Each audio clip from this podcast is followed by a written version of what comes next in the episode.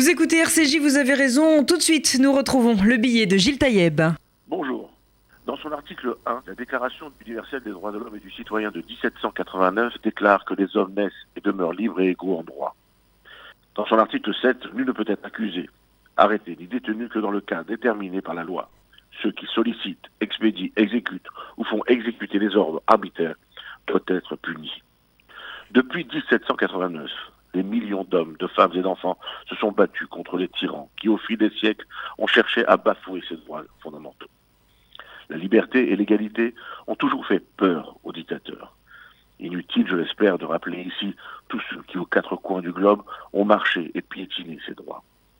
À travers des idéologies totalitaires, les tyrans ont asservi les peuples. Et aujourd'hui encore, ils sont nombreux à bafouer ces principes fondamentaux.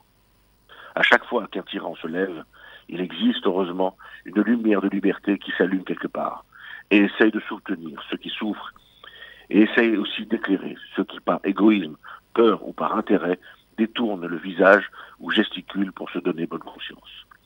Aujourd'hui encore, tous les êtres ne sont pas égaux face à la barbarie.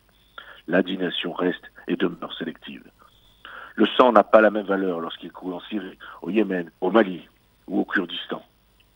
Ainsi, ceux qui étaient hier soutenus et encensés par leur courage face aux troupes de Daesh sont aujourd'hui abandonnés.